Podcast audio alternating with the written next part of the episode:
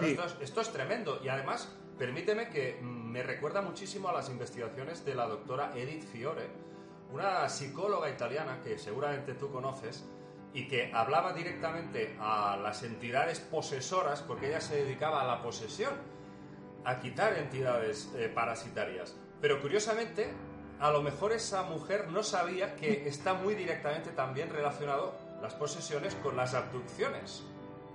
Exactamente. Porque prácticamente estamos hablando de lo mismo. Estamos hablando de que puedes tener a través de la hipnosis hacer que el paciente conecte, como tú haces, con la entidad posesora o la entidad abductora. Esto es tremendo porque le puedes hacer una entrevista a este ser y de hecho tú lo has hecho, ¿verdad?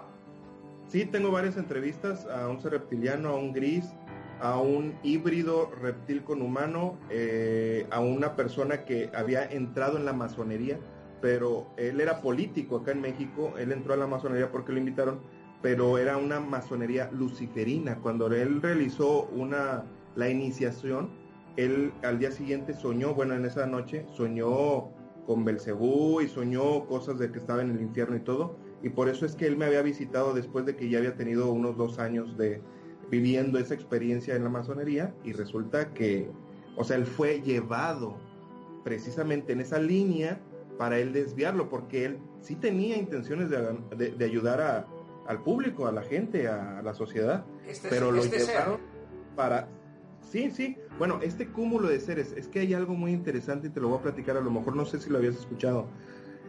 Tanto los seres multidimensionales, físicos como nosotros, pero que se trasladan entre dimensiones, se apoya también de los seres espirituales. O sea, seres que están desencarnados, pero viven entre nosotros y, se ayudan entre sí. Entonces es por eso es que parece tan complejo lo que tú acabas de comentar, de que a veces hay hay personas que tienen entidades, demonios, eh, espíritus, obsesores, pero también hay personas que tienen reptilianos o grises, o sea, entre ellos se ayudan. A pesar de que son negativos, entre ellos se ayudan y, para bajar la vibración del ser humano.